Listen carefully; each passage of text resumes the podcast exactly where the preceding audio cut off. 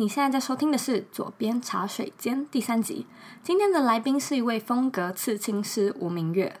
从事刺青艺术的明月是一位毕业于服装设计学系的设计师。学生时期的他连续三年入围校园服装周的选拔比赛，并争取到在上海时装公司实习的机会。如果你想要看这一集的文字稿，请到网址上输入 z o e y k 点 c o 斜线吴明月。吴是口天吴，明天的明，月亮的月。吴明月做过玩偶服装设计，也在呃创意时装产业担任过首席设计助理。虽然是一个听起来很梦幻的职业，也符合他本身的兴趣，但是在工作和私生活长期的不平衡之下，他离开了这个人人羡慕的工作，到中国旅行充电，拓展视野。现在更开始走入刺青师的行列。我们会和你聊聊他是怎么样在生活中摸索出自己的兴趣，然后把它运用到事业上，还有他在服装产业工作的心路历程，以及旅游带给他的人生转变。我们也会和你分享到底要如何为自己找到与兴趣相符的一条或者是多条职涯道路。准备好了吗？让我们一起欢迎吴明月。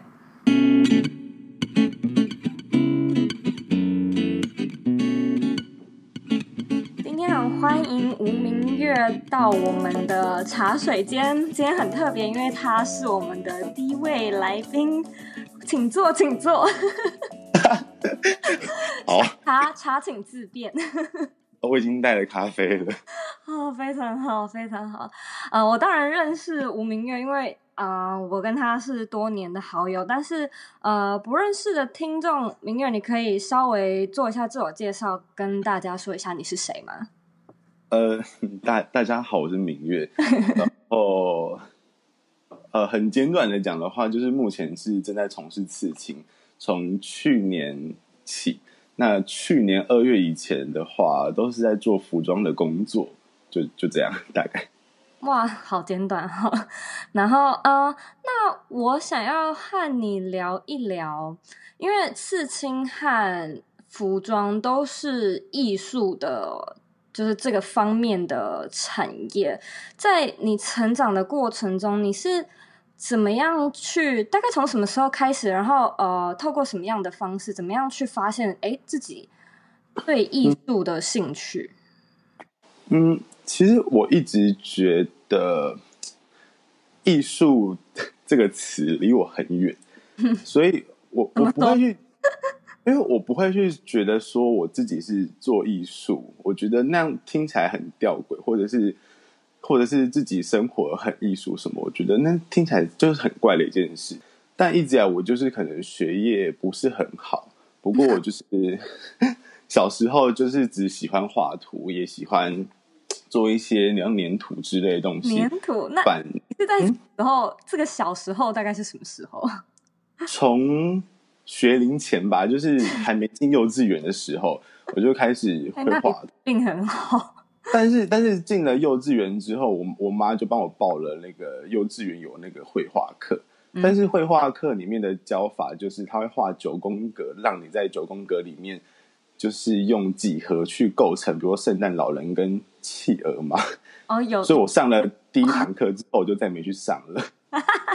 这这蛮奇怪的一件事，就是他画了格子，然后要你按照老师的完成作品去画，我觉得这超怪的。对，你是在学龄前就发现这超怪，是不是？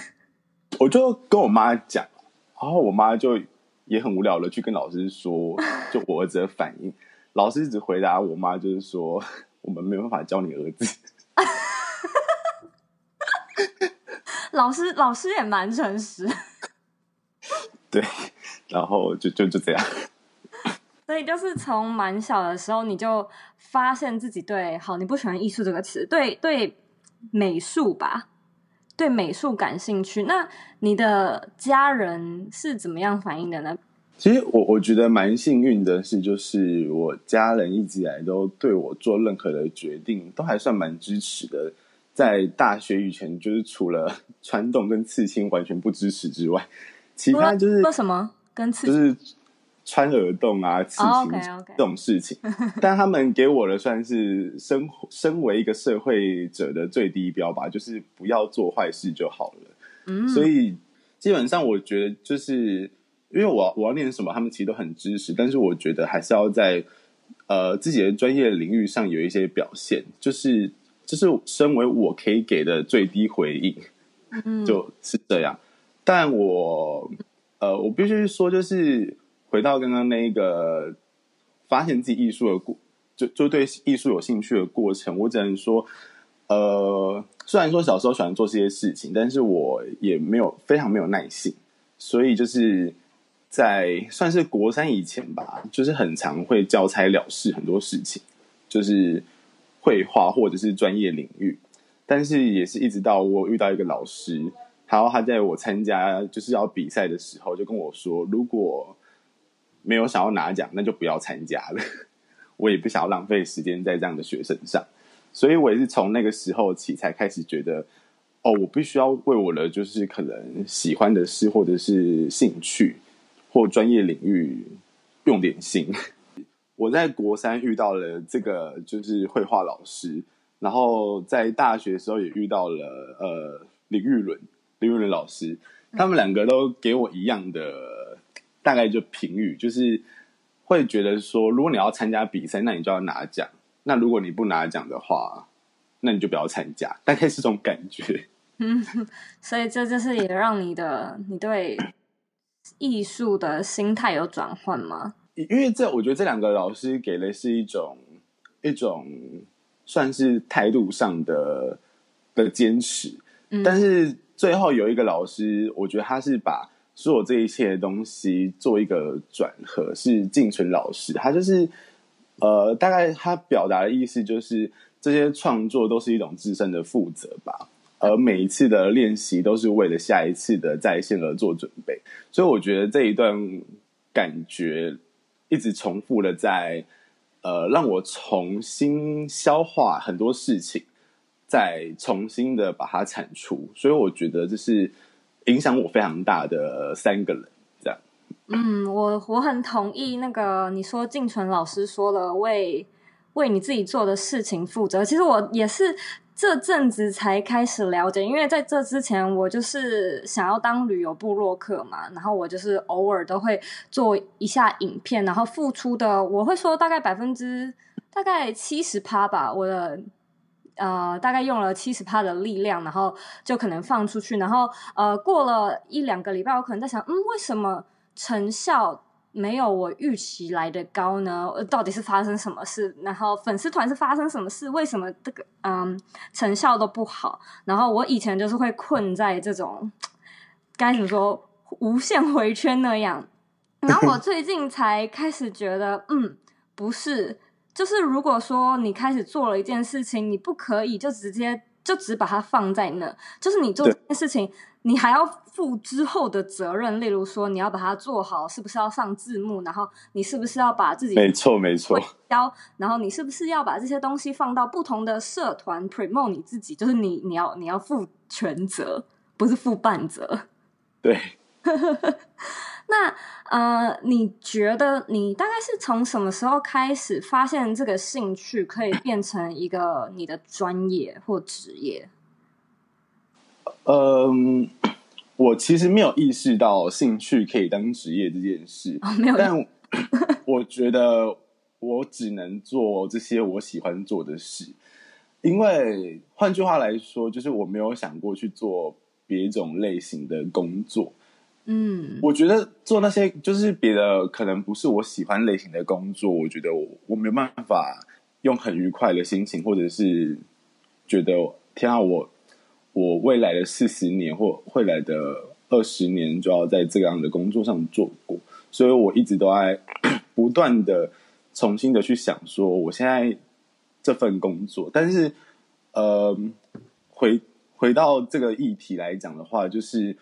我也一直在试图去找可以用我喜欢做的事情去赚钱的方式，所以就从我学生实习开始，有一些比如做模型人偶的彩妆跟衣服在赚外快，但是说真的，那些都是小钱，不过我觉得 每一个阶段你都可以发现，就是自己可以慢慢增加的额度，比如说从八百，那你可以增加到可能一千二，那你慢慢的为自己去觉得哦，你可以提供更多什么样的服务，那去增加你的专业技能，我觉得大概是这种感觉。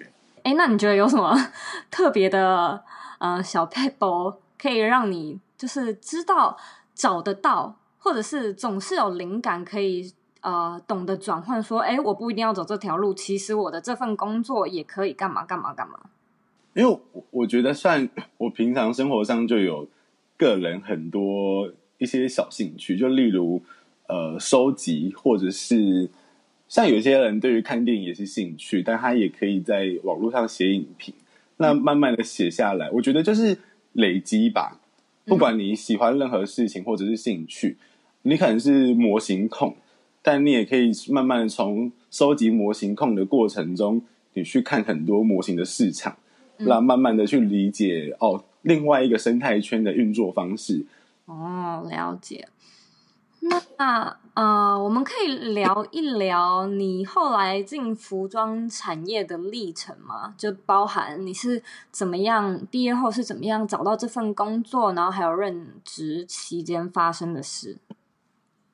嗯，其实其实我还蛮幸运的，就是呃，从大三起就有陆续接到一些有费用的创作案，跟蛮好的业主，嗯、然后。因为大四的时候就是实习，然后想说了解一下大公司的工作模式，所以我就去了上海的公司工作。但殊不知，我觉得从就单纯实习的工作，我就觉得这份工作有点有点有点闷，所以我我也是无法想象将来的二十年我必须在这里度过。我每天就坐在这个桌子上，然后面对。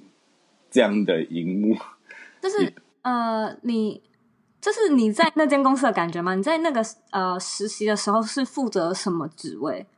我们在实习的时候，其实就是比较基础的设计助理，但每天就是在处理公司呃设计部门底下的杂事，比如说对印花的颜色，然后验衣服的尺寸，但就是呃有很多很多的这些事情，其实是经验。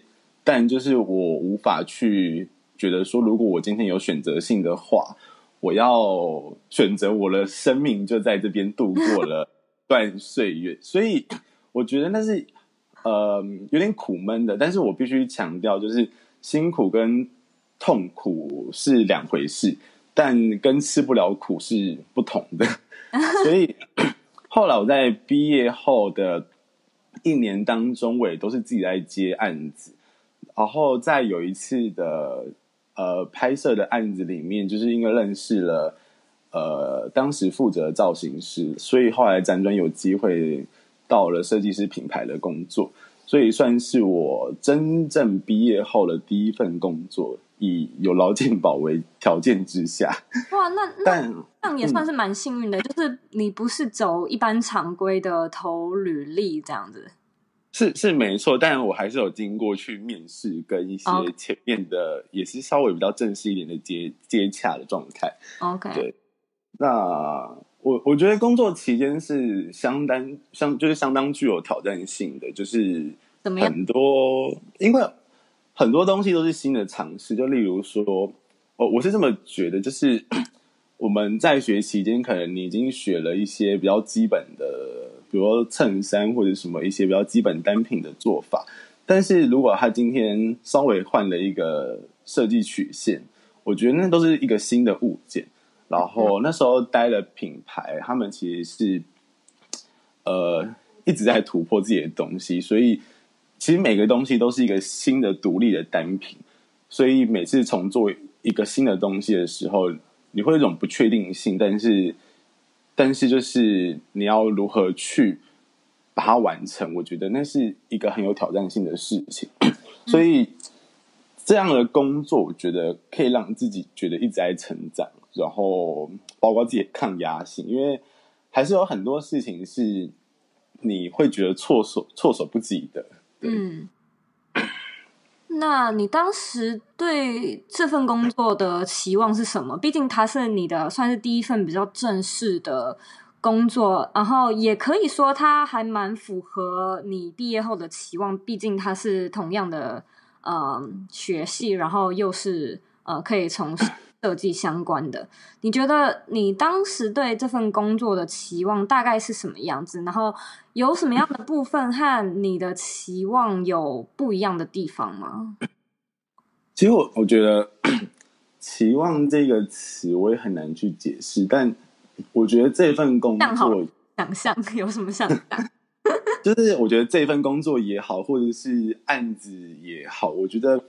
很多的时候，接下接下承接下这个东西，是想要去验证自己的能力，然后去做一个自我实现的过程。所以，我觉得当时去做这份工作，因素一方面也是自己觉得独立接案一一段时间了，然后也想要进入比较正规的职场群体的那种工作模式看看。嗯，所以就是。当初就是抱，当初就是抱持着一个这种感觉进去，就觉得总是要进到公司里面去看看，嗯、看看正规品牌的运作。嗯、但我后来就发现，不管是在绘画或者是服装，我可能就是单纯喜欢的就是创作的部分，就是创作的过程跟创作的结果。嗯，但。在一个品牌的运作里面是相当复杂的，就是你不可能只是做创作跟设计如此简单的，我们还必须去懂很多的事情，就是文书或者是呃 接洽厂商之类这种，还有一些硬体上的一些知识。那种感觉，你你上一个班变得更有江湖味的感觉，有有可能真的历尽沧桑吧？是吗？就是会觉得有一点累啊，但有时候又觉得说，呃，这些事情是值得的。或许就暂自己暂时不想要在这样的环境下，但也有可能自己不适合。不过，我觉得自己是有选择性的。如果不喜欢或者是不想要，那我觉得也就是停止抱怨，这样去做自己可以决定的事情，并。回到刚刚，就是说可以对自己负责的状态，这样。嗯，我懂你意思，因为我我记得我我大概大一的时候就开始接案子，就是那时候很流行五一八嘛，然后我都会去上面接那种外包案，就那种 奇怪的案子。对，然后呢，反正就是一都是做个人设计，就做的很开心。然后有一天也不知道那时候在想什么，就想说，哎。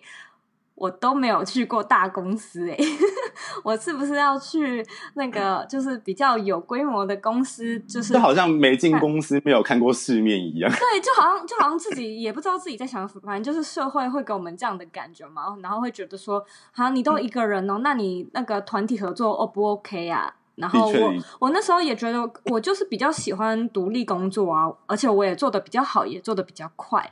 但是呃，我从来都没有试过团体工作，我好像也不能再从来没有试过，就就说自己是适合独立独立工作。所以我后来也试了，然后没有错，也马上的觉得，嗯，我还是比较适合 自己一个人。当然，就是也不会很后悔那段那段时间啊。毕竟他也让我或你理解，OK，我们比较适合的是什么样的模式？没有错，因为我完全也没有在后悔那段时间。因为如果没有那段时间的算冲击吧，我也不会有后来的决定。然后，当然那个工作的实况下，也认识了，好像应该算是我这辈子最好的，也是也算是最好几个朋友，然后也算同事。所以我觉得很开心，就是，嗯，有些事情是难能可贵的，然后它必须在天时地利人和下才会发生，不然一切会显得没有那么的重要。对对。那之后你离职，我我知道你有去中国嘛？你可以聊一聊你在中国旅行的心路历程吗？我那时候真的对于工作还有台湾一切，我就觉得 一种受够了感觉。天哪！我突然很想要继续聊，到底公司发生什么事？呃，公司让压力很大，这样子。可能就是我自己个人承受不住压力吧。好，好，但就是反正我当下就觉得说，好吧，那那如果我这么这么的厌恶工作，或者是这么不喜欢不喜欢呃做衣服吗？我不知道，就那就好吧。你们那么喜欢做，就给你们做，你们慢慢玩。就是当下完全，我觉得算自我放弃吗？我也无法形容了。那因为之前在刚好在上海实习的时候，就是有认识几个朋友。那时候大家有互相约定，就是说可能这辈子此生就是呃必须去到对方生活的那个城市，就是吃个饭或看一看。嗯、但是可能我觉得也不是随便说说啊，只是说那个旅行不知道是什么时候才会去旅行到这件事。嗯、那刚好有个朋友就是在西安工作，然后我已经晃点他。嗯，你说西西安，西安哦，OK。对，那我已经晃点他两年了，所以在这个时候已经离职了。嗯、然后他又再次跟我提起，我就想说，好吧，那那就去。那我觉得这一整段行程，也就是一句话，就是那就去吧。因为我觉得其实我个人 说真的，我也没有那么有勇气，或者是那么的宏观或有目标远望。各种这类的词，就是我没办法去给自己定说哦，我要去到哪里。但是我可能有一个方向，就是呃，我要往西边的方向走，然后看我能走多远就走多远。如果我没有办法，我就立刻折返回北京。反正我机票是从北京回台湾这样。嗯，那那时候就先去了西安，然后前面待一一个礼拜是。呃，朋友的招待，那后续的时间就算是自己一个人走。后来，呃，我的第二站的私人旅行是跑到了西宁，因为我本来要去西藏，但是那个时间无法入藏，所以我就想说，嗯、那去不了西藏，那就去西藏的转车点吧，就去 对。一种沾到边也好，但殊不知连边都没有沾到，这样还差了很多很多公里这样。然后，呃，我西我西宁住的是 Airbnb，然后呢 Airbnb 房东是一个新疆人，那他就跟我说叫我去新疆，他说你一定要去新疆感受一下俄罗斯的边疆风情。但我每天就在想说，我真的要去新疆吗？然后有时候我觉得我在那边住了大概快五天。然后他每天都跟我讲说，你行程应该要怎么定，怎么定，那你就去吧。然后最后他就跟我讲了一段话吧，其实我现在有点记不太起来，但他大概就是说，呃，远方不是结界，而是一个你未知的地方。那嗯，他就觉得，呃，那个结界不该是去阻止你去。追寻远方的这样，那我就觉得，嗯，好吧，既然你都帮我排好行程了，我就去。但我觉得整个旅程上也蛮有趣的，就是我又认识另外一个，刚好是一样路程。那我们是在一个地方下车的时候认识的一个北京的大姐。嗯，我觉得她给我比较棒的体验是，因为我们两个人就在旅游的淡季，所以没有什么人跟我们拼车。拼那我们对，就是一起包车这样。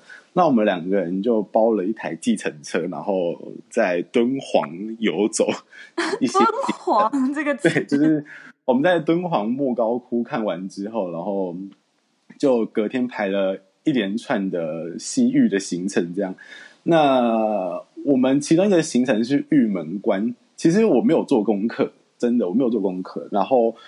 我就是想说，好，那他要去，他要包车，那我就跟着去，反正我就分钱，就这样。OK，那我就我就跟他去了，然后我就说玉门关哦，然后他就说，他就用了一口很重的北京腔，就说玉门关就是土堆子，然后我 就开始一边查一下什么是玉门关，然后原来是早期一个留下来的遗留建筑，然后它是用呃黄土跟一些干草去堆叠出来的一个门，这样有点像是我们城门。嗯但去到那边的时候，就是，呃，因为当天有严重的沙尘暴然后计程车外面其实能见度很差。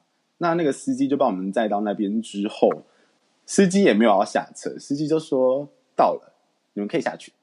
然后大姐就说：“你先下去呗。”然后我把门打开之后，那瞬间是好莱坞的电影，就是我觉得那个车门没有被吹走，已经是一个奇迹了。然后我就一下车，我人就站不住，然后我就戴着口罩跟墨镜，然后围巾围到脸上，我就说：“风很大哎、欸，这合理。”然后于是大姐就说：“风很大，那那我下车感受看看。”然后她就把车门也打开了，然后就下车。然后她下车的第一句话就说：“好爽啊，风好大。”然后 好爽，我整个是那他傻，我觉得他不都都进沙了吗？对对对，然后我整个是有点傻眼，然后他就是一一直被风刮着走，然后往那个玉门关的方向走，然后他 沿路就说，他沿路就是一直在说，你他他。他在说，这辈子什么时候可以感受到如此的大风？就只有这个时候啦。如果在城里面，永远感受不到这种感觉。然后这边有风刮，就是被风吹啊。然后他就是很开心的在风里面，然后展开了大字形，然后不断的被风吹，不断的大喊爽啊！我觉得。这是一个很离奇的事情，我就想说，这样不会被警察抓吗？是不是就是连警察都不会来这个地方？这样，于是我们也就这样走到了玉门关前面，然后风才是大到不行。就是他也一直跟我讲说，你要赶快录视频给你朋友看，你遇到沙尘暴。我就想说，会不会司机已经开车走了？我可能丢在这边也没人知道。就最后还是有安管人员，就是入园区担心我们的安危，然后把我们迎接出来。我觉得这是一个很。很奇妙的事情，但是他给我一个很好的体验，就是说，呃，即使当下的状况是这样，但你就是尽情去体验，你还是可以就是走的对，因为如果你没有现在这个时刻，你可能这辈子再也没有了。嗯，城里会有啊，就是、对，城里不会有，所以我觉得，呃，他给我一个很棒的感觉，就是这样，然后。对于他而言，他也会觉得说，呃，你这辈子就是这么短而已，所以你有机会能看，就不要坐在车子里面；你有机会能摸，就不要只是站着。然后，在我还在城市里的时候，有一个四川人，他就跟我讲说，呃，一路上有很多地方，你有可能会在路上哭了。然后我就想说，啊、你说一个路人他突然这样跟你说吗？就我在吃饭的时候，我自己一个人在吃饭，然后我就想说，天啊，有什么好哭的？是，而且为什么我就想说，路人会，我我真的觉得旅行真的很奇妙，真的会有一些很奇怪的路人，然后突然来跟你说一些非常有智慧的。对，他就说，你你呃，有些地方你会在那边哭了，然后我就想说，有什么好哭的？然后后来。后来我觉得，呃，值得纪念的一件事是，我在青海湖的时候，因为我要离开到下一个地方，我要去呃查卡，但我只有一个人，然后又不是旅游旺季，所以我根本就是遇不到那个观光车，或者是我也包不了车。嗯哼。后来就是在一个情急之下，我就拦了一台大卡车。对，我就我就是搭，我就上了新疆人的卡车，然后他的他们的普通话也说的没有到特别好，所以我们有点比手画脚。嗯，新疆是讲什么话？呃，他们好像有他们自己，因为我遇到的是维吾尔族的人，他们有他们的维语这样哦，但会有一点简单的普通话。嗯，后。呃，然后那台车就慢慢的开，然后旁边都是雪山，然后我就坐在副驾驶座，嗯、我就被那个场景整个算就是震撼吧。我会觉得这辈子没有看过这样的景色，还有这样的天空。他就觉得我整个呆掉，他就他就说，因为他知道我是台湾人，他前面有先问，他就说。台湾没有山吗？然后我就说，哦，呃，台湾有，但是台湾的山不是长这样，呃，也没有类似这样的雪山这样。嗯哼，他就说，那你有没有台湾的美景可以让我看一下？我就是在想说，哎，我我我我好像我曾经有去阿里山玩过或什么的，于是我就开始把我的手机拿出来要翻照片，殊不知就是我大概滑了应该有几居的空间吧，所有的照片都是工作的记录照。我当时就在车上哭，我就是觉得天啊，我竟然此刻无法跟一个呃一个人 share 我的生活喜悦嘛？就是。连一个可能美好的食物的照片都没有，嗯、连、哦、对，可能都全部都是工作。我就想说，哦，我我怎么了？就是哦，当下的感觉我真的无法无法言语。然后他他一直觉得台湾没有山，所以我就 那个我就很找到山的照片哭了起来。对对，然后我就很努力的在。找后来就是好不容易找到了一些给他看，这样对。但是当下我就是突然觉得，天啊，我呃工作不是错的，只是好像突然觉得自己遗失掉，或者是。过去的时间，自己很像一个工具吗？我不晓得，就是很像果汁机，你把老板要的东西、厂商要的东西、最后要展出的东西，全都丢在果汁机里面，然后搅在一起，再把它倒出来，然后加冰块，再放个柳丁片。嗯，我觉得。可能这真的是台湾现在蛮多产业，应该也不止服装，就是我觉得任何产业应该都会面临到的问题，就是呃，如果说你不是管理职的话，很多时候你还是只能听令行事。那对于像是我们可能是比较呃享受于创作过程的这样的人格，就会觉得我都没有在生活，没有在创作。的这种感觉，然后我觉得，要是我有这样的感觉，我会一下子就觉得，哦天啊，我的生活，我的工作好无聊。因为我觉得那个就是，呃，你后来会以我来讲，我觉得我后来我完全榨不出任何东西，我没有，我没有更多的精神体验，然后我提供不出更多的想法，我连我自己的生活都没有想法，我觉得它是。有点可怕的一件事情。我真的知道你在说什么，因为我之前就是在做旅游编辑的时候，大部分时间就是要写作嘛。然后我真的很，我连我自己都感觉出来，或甚至我老板都感觉出来，就是我写的东西可以直接反映得出那个时候的那段期间的状态。然后我还记得我老板还把我叫到那个小房间，然后跟我说：“啊、你的生活要够精彩，才写得出好东西。”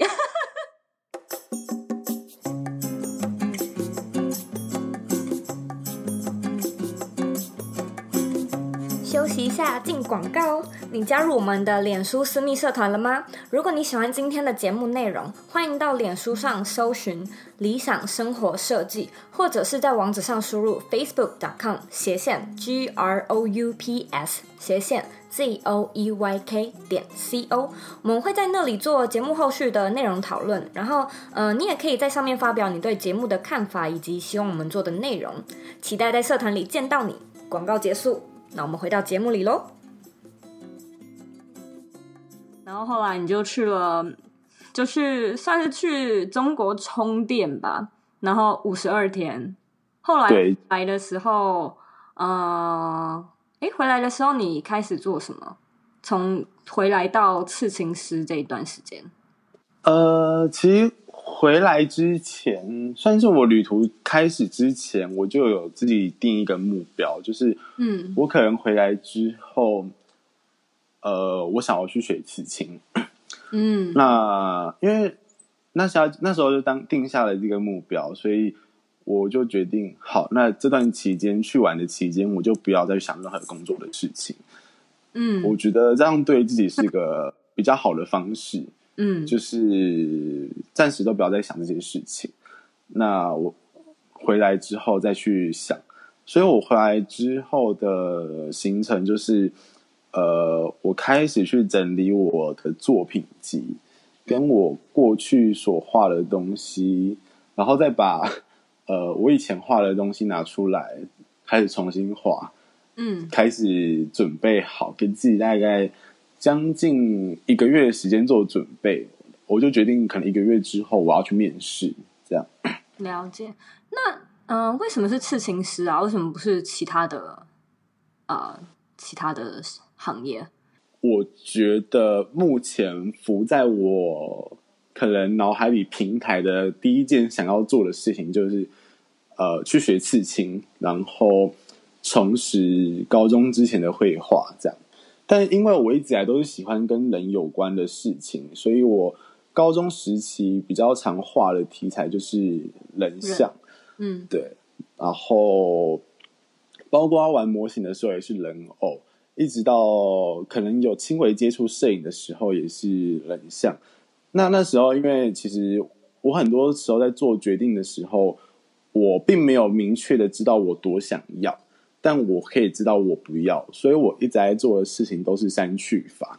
就例如，我想要继续做这份工作吗？我不知道，但我不想，所以我就会把它删掉。那那个时候我在选大学的时候，我就是。呃，我就做很多的条列式，就例如呃室内设计，呃我我不想，那媒传我不想，但我就把很多个列出来，最后最后留下的就是服装设计。那我就想了一下，哎、欸，其实它跟人体也蛮有关，跟人人也蛮有关的，嗯、所以我那时候就突然觉得，哎、欸，我蛮蛮喜欢的。那呃，也很幸运就考上，就进入到这个学校这样。后来，嗯，就是呃，这个阶段觉得刺青也是，它其实是跟人有关的一件事情，所以我我始终觉得我并没有换太大的一个呃类型吗？我觉得只是我工作的媒介不一样。我最早可能是用笔去画人，那后来我可能。暂时的转移到可能人体上的建构、结构以及版型，然后现在再转到可能人体上的平面绘画，我觉得是这样的一个差异。但对我个人来讲，只是使用的媒材跟媒介还有接触方式不同，但始终都是我跟人之间的关系还有创作，嗯，呃，这两者的对。对对话方式这样，嗯，所以尽管是服装跟刺青听起来有蛮大的差别的行业，你还是觉得他们有共通点？对，就是对我而言，我觉得这是一个共通点，只是我自己不断的在重新诠释我跟呃人之间的对话方式。嗯，从以前可能是我自己看到对方的样子，把它画下来。那到我把我自己所感受到的故事跟创作方式放在呃布料或者是其他材质上，一直到现在是我必须去听另外一个人的想要想法跟故事跟他在意的事情，然后用我所知道的方式把它记下来形体化，再交还给那一个人。所以我觉得算是一个。呃，不断的、不断的在跟别人、跟自己的对话。嗯，好有趣哦。哎，那你是呃，后来就是当你整理完作品集之后，你是怎么找到机会入行的？就是你就是这样子呃，到处的投你的作品集吗？还是说你有什么比较有建设性的建议可以给可能也对这个领域感兴趣的人一些比较实用的方法？呃，其实我在准备履历的过程中，呃，我就是给自己一个月的时间去筹备作品集，但在这个一个月期间，我也不是，我也不是就是只做作品集，我我也是一直在看，呃，我可能想要去哪几间刺青店去学习，嗯、然后去关注一下学习的资讯，嗯、就是看哪一些店家有提供，所以我那时候也整理出。很很多资讯这样，嗯，那也有我自己的，呃，就觉得我之后要怎么排列，我要去面试，去排顺序这样。那在这之前，我也我也想好，刚好那个时候也想要去做一个新的刺青。那我以往都是，呃，给同一个师傅刺青。那这个师傅他给我的印象也相当好，因为。嗯，他非常能够去理解你的想法跟你想表达的事情，所以我一直以来都是给谢师傅刺青。那后来我在准备的过程中，我又去给他刺青了。然后在刺青的时候，我觉得他很像一个老朋友。嗯，他每年大概会见到我一次吧，大概平均是一年到两年的时间。嗯，他都会跟这些老朋友们就是问一下，可能呃最近如何啊什么的。那当下我也跟他讲完了我可能过去一段时间的变化，就例如我呃离职，然后去了中国，然后回来了。他就问我说：“我接下来想要有什么计划吗？”那其实我也很想要在他的店里面工作，嗯，跟学习，因为我觉得他是一个非常善解人意的人，跟呃很对我来讲是很内敛的一个师傅。然后我就提起勇气跟他讲说：“我觉得呃，你不要笑我，但是我想要学刺青这样。”那就是我觉得也很有趣，就是他也。算对我很好，就在那一天起之后，他他呃也接受让我去店里面学习，这样，所以我后来就就很幸运的直接进了，他后进到他的工作室去做学习，这样一直到现在。嗯，所以呃，我算是比较快的是，因为我一开始就没有碰壁，他就很快的接受我，让我去学习。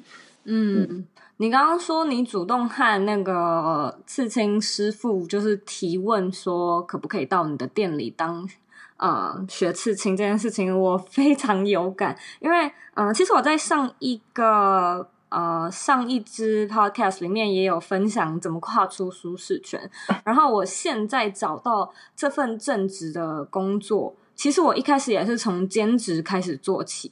然后那时候我的旅游，嗯，旅游编辑这份工作就是有点让我心力交瘁。同一时间呢，这个现在这个外商公司，他就是有人要离职，然后我的主管还有上级就开始试出说，哎，我们可能需要新的人手，因为我们开始人手不足。然后那时候突然就，我也不知道哪来的勇气，就我突然就有一个，嗯，我可以，我可以转正职吗？就是如你们要走，我可以，我可以变正直，然后做什么什么什么事。然后其实在这之前我，我呃我还蛮意外，我竟然敢就是这这样说。但我大概有想了一两天了，但是我后来就决定，有种不问白不问的感觉，你懂吗？对对，就是觉得 都到这一步了，就豁出去。对，就是有一种顶多他说。嗯、呃，不能，然后他会给你一些理由，然后你想一想就觉得 OK，那你那些理由你可能也接受，但是不问就有点对自己过不去的感觉，大概这种感觉，啊，好有好有意思哦。那嗯、呃，所以从啊、呃，你做过玩偶，然后你也做过。呃，服装到现在刺青，你会觉得有什么样的？你你会觉得到底有没有什么样的嗯实际的行动可以为你的兴趣找到更多的多样性呢？我会觉得，对于嗯生活的渴求跟渴望是一定要的，就是嗯你要非常觉得饥饿。一旦你很饱的时候，你会什么都不想，就是你让自己停留在一个很饱的状态。我这样讲好像很抽象，但就是，呃，我除了工作之外的时间，我也喜欢收集东西，我也喜欢有别的兴趣，所以，我可能就算离职或者是失业的期间，我也可以去暂时做别的事情，然后而饿不死。我这样讲好像不太能够让大家理解，但就是。例如像我，我老板有一个客人，嗯，他我应该讲说他的正职是舞蹈老师，嗯，但他的副业是开计程车，嗯，但一般人可能会觉得说他的正职是计程车司机，但是副业是可能兴趣是舞蹈老师，嗯，可是因为舞蹈课可能一个礼拜只有三次，所以你会有比较多的时间是在开计程车，所以到底哪个是正，哪个是负，我觉得一般人自己去你自己去定义。我不去觉得，但是他给我的感觉就是他是一个舞蹈老师，他对于国标舞非常有兴趣。那他也慢慢的从呃去学舞，去舞厅跳舞，一直到他现在可以代课，可以去教课。那慢慢的，他可能会以这一份工作作为于作为他退休后的一个长期的兴趣跟工作。我觉得这是给我一个很好的呃呃范本，就是他虽然说有一份一般人比较觉得是。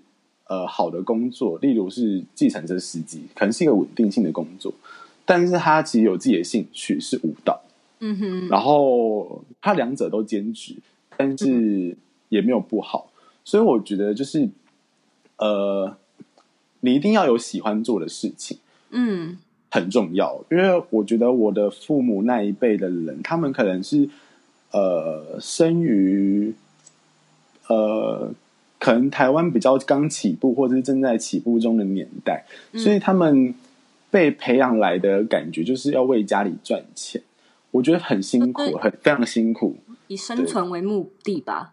对，就是要养家糊口那种感觉。嗯、所以他们比较常，终于一辈子都是努力的要赚钱。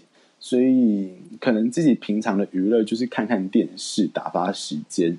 可能吃个大餐就是很开心的事情，但是我觉得没有不好，只是偶尔，如果你今天一个人，你可以做什么？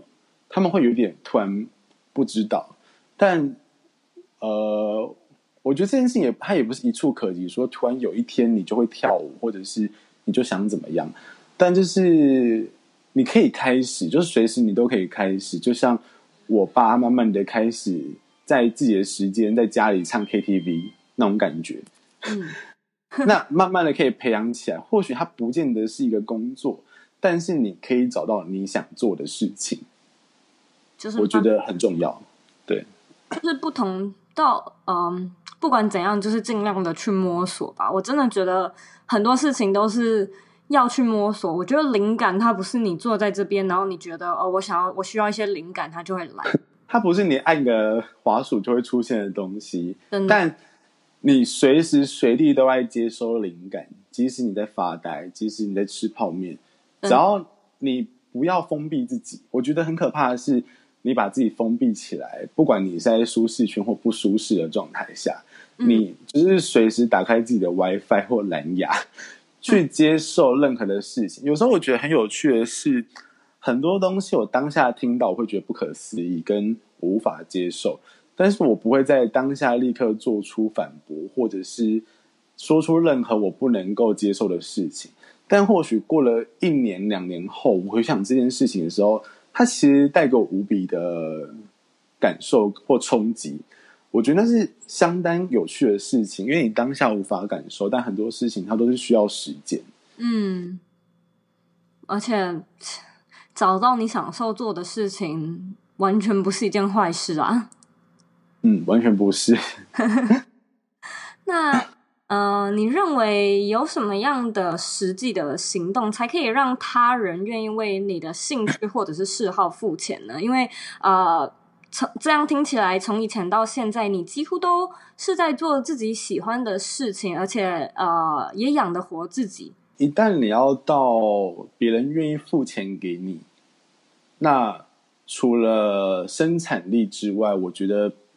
你要找出你自己的独特性，嗯，这个很重要。就是你可以提供别人不能提供的服务，跟你与其他人的差异在哪？因为我觉得，不管在兴趣或者是专业也好，很多人都像在玩，比如电玩来讲，很多人可能都在新手村，都是新手练习的阶段。就像很常有人会提到说，现在这么。这么方便的社会下，你拥有一台单眼，你就可以自称你是摄影师。OK，对，就是这是一件很，他我觉得他不吊诡了，因为现在东西很入门，很容易。嗯、但是你如何从新手村晋级升职为玩家，然后玩家之后可以出国比赛，我觉得这是一件事情，一个阶段。呃，你要在专业领域或兴趣里面不断的自我的去提升，我觉得这件事很重要。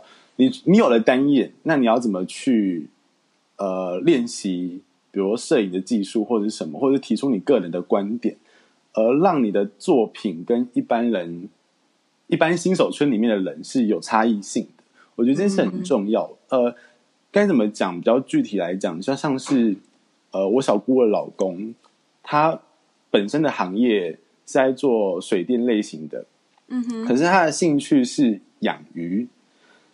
但他不是像一般人把鱼买回家丢着而已，因为那就是新手村的等级。他就是慢慢的养，他为自己定一个目标，他要把他养到的鱼都让他们可以成功的交配跟孵育，所以他累积相当大的一个时间跟经验值在做孵育的这件事，所以他精通各种鱼类的富育，然后他也慢慢的一直逐年有在想要把他自己的工作重心。转移到可能呃鱼类的方面，因为这方面是他的兴趣。嗯、然后我就觉得，我跟他相较起来，我养鱼的方式就是新手村，家里有鱼缸就好了。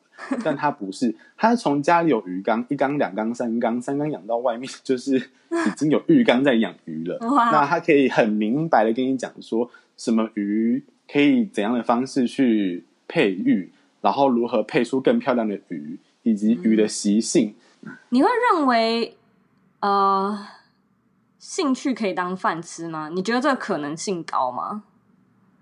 我觉得这件事，人就取决取决于呃，取决于你兴趣以及自我的饥饿程度。就是这样，对我而言，我觉得除了这些事情之外，其他的事情我不想做。所以很很直接的说，你会看到。有一些地方，比如说西门町，你会看到有日本人的街头艺人，在台湾弹音乐，然后卖唱片，只是为了资助他去环游世界，在世界各个角落唱歌。我或许或许我这样解读不够完整，但是他给我一般给我这样一般人的感觉是这样。那他可能某方面来讲，他够。够爱这样的表演方式，或者是他也在寻求一个方式，可以让他获得可能比较不用担忧的金钱上的问题，或者是还吃吃得饱。嗯哼，那又可以做他想做的事，这件事可能是他的兴趣，比如表演。我觉得这样就是一个他非常有兴趣又可以当饭当饭吃的一个一个基础，比较简单的方式。所以衍生到你自己身上，你应该要有怎样的去配给这两者？我觉得是很重要的。我意思，我也觉得，其实蛮多人都是把一份职业看得太重了，就是好像你就是要做了这个，然后你就要做一辈子或者做二十年。我觉得这是嗯，算是上一代的吧，上一代的思想。我跟生活方式会有那样的感觉。对，我认为现代的你可能就是不需要把这样的压力放在自己身上，因为我我我个人不认为你在一间待公你在一间公司待那么久是等于更有保障，因为我觉得现在这个现在嗯这个环境下，这是一件很难说的事，因为在爸妈的那个生态。搞不好是，就是你跟的越久越有保障，年资越高越好。但是现在我觉得，嗯，不太一定哦。的确，因为现在有很多的公司是使用呃工读生模式，或者是约聘模式，甚至有些是实习生的状态去面对现在新生新兴学子们进入职场的状态。嗯，那很多时候反而是你做一份工作很久了。但你突然失业了，你没有别的技能，或者是你没有别的工作经验，而让你丧失了专业技术区域的工作吗？或者是同个领域的工作，或者是你想要换跑道，是非常呃有一点障碍的。我觉得是这样。嗯，所以呃，常换工作的人，我也不觉得他不好。嗯，他可以有很多的工作体验。嗯，那他也面对到很多的人，我觉得那都是经验。所以我并没有觉得说。一份长期的工作或短期的工作，是不是那么的需要被分好或不好这件事？而且很多事情根本也没有好或不好的二分法。没有错，因为现在我觉得像是我们这个世代二十几岁、二十到三十这个世代的青年面临到的状态，就是你要不就是新创产业，不然就是传产。再再可怜一点的话，可能就是夕阳产业，就是我们很难去抓到一个嗯呃，那叫什么铁饭碗吧？可能铁饭碗就是公务人员。然后你现在需要，你可能会进到一间公司，但是你有年龄断层，就是你现在二十五岁，但是你的呃同事们都三十五岁以上了，然后那间公司很稳定，因为他们发展很久。所以你会有这样的断层，或者是你进入的是新创公司，然后大家都是年轻人可以玩在一起，但是你不太确定这间公司之后的可能性。所以我觉得培养自己的个人兴趣也好，嗜好就是业余的嗜好也好，这是这是很重要的。再加上你真的不能用短期。资历或长期资历来去评断一个人他的工作能力。哎、欸，我突然想到那个《欲望城市》的凯莉，哎、欸，她是凯莉吗？女主角叫什么名字？对，凯莉。哦，对，凯莉她，她她她说了一句话，她说什么？她就在那个专栏上面写说，啊、呃，不，比较短暂的爱情不代表他没有爱。哦。就是呃，应该算是比较短的、比较短篇幅的爱情，就不代表他没有爱情的过程，还是什么之类的。对对对对，不代表他就呃，就不是爱情较少。哦，对对对，大概是这个意思。对对，但是我觉得，不管你现在的工作是不是你喜欢或有兴趣的，也不管你大学是不是有念完，或者是你学历跟别人的差别，或是你正在寻找。呃，你想做的时候工作，我觉得不管任何的状态，就是都尽力去做好你目前工作的合理范围，你所目前拥有的工作，嗯，那我觉得是这样，就是任何阶段，就是做好当下你尽可能可以负责以及合理的一切。我觉得那些事情会让你呃学习到很多事情，或只是你现在可能看不到，但其实在往后很多的状态下。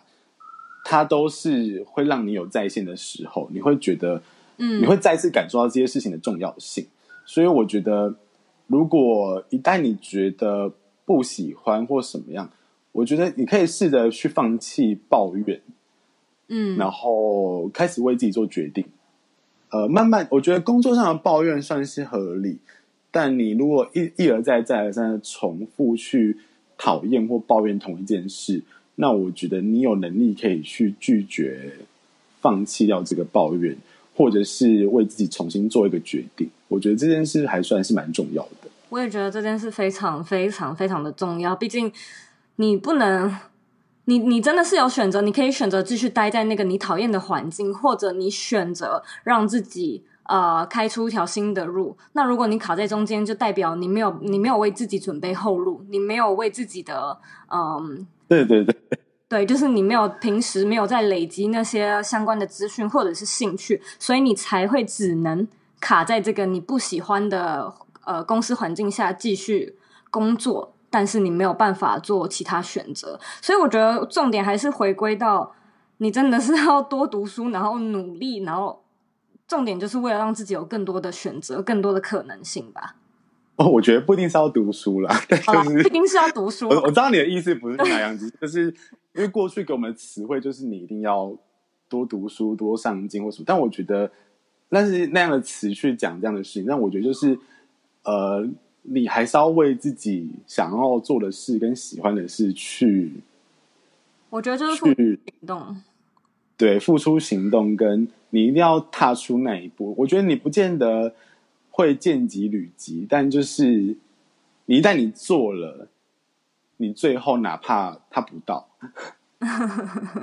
对啊，嗯、一旦你走了，你哪怕你走不到，哦，可以写下来，这句话可以写下来，但就只怕你不走，所以我觉得有时候感觉是这样吧，就是呃，我们太常。虽然说有时候把自己列出一些烦恼是合理的，但是在你把这些烦恼跟呃停损点的东西列出来之后，你不应该再踌躇不前。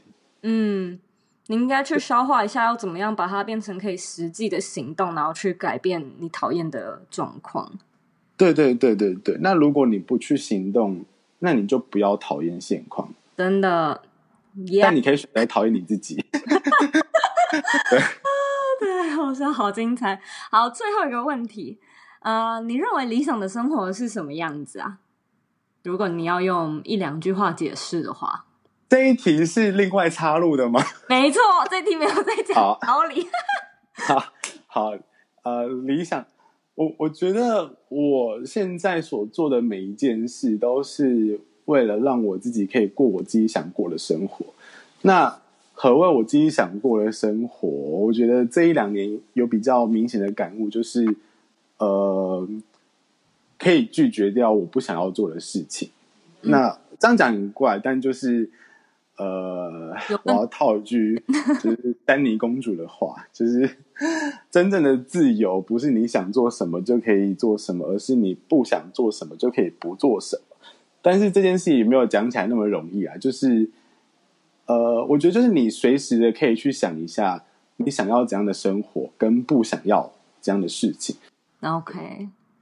好，谢谢。那呃，如果大家对你的刺青工作室感兴趣的话，该去哪里找你呢？有什么样的平台可以找到你？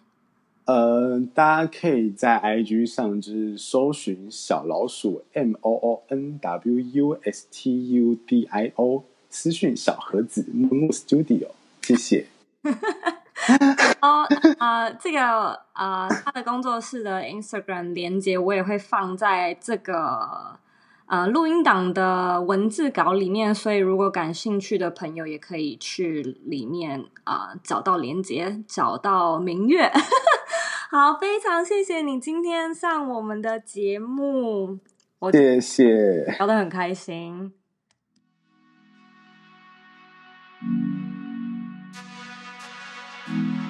嗯谢谢你的收听。我知道今天这一集很长，但我觉得内容还蛮精彩的。我在这里做了几个重点整理，让你可以做笔记。一、兴趣如果想要变成职业，就要为这个兴趣负起全责。二、无论你多爱自己的工作，太过操劳或没有取得生活的平衡，还是会崩塌。三、远方不是结界，只是个未知的地方，也不该是个阻止你前进的原因。四，人生很短暂，可以多看看，就不要坐在车里。五，去当一个对生活与梦想饥饿的人，你才有可能为自己找到更多的可能。六，不要封闭自己，打开自己的 WiFi 接收器，让自己有更多的选择性。七，想要从新手村晋级到下一个等级，除了生产力，一致性，更要靠时间累积和找到个人特色。八，不知道自己要什么的话，就用删去法的方式厘清自己不要的到底是什么吧。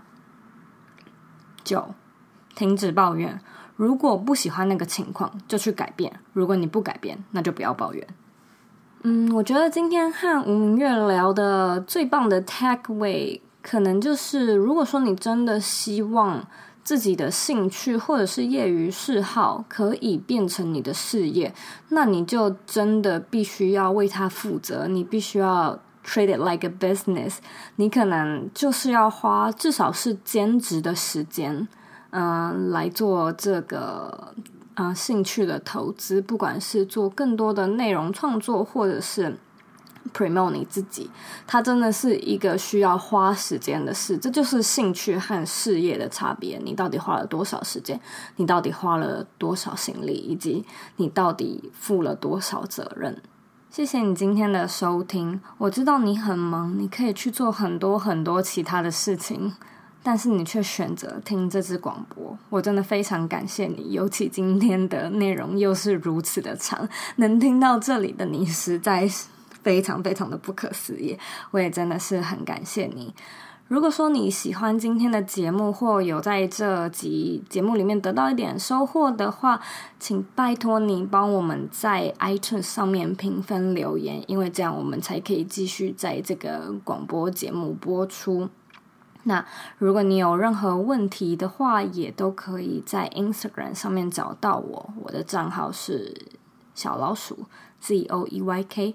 点 C O，那么我也祝你有一个美好的一天。如果说你现在正卡在那个你一直抱怨的情况，想一想你可以怎么做，然后不要再抱怨了，赶快去做吧。那我们下次见喽。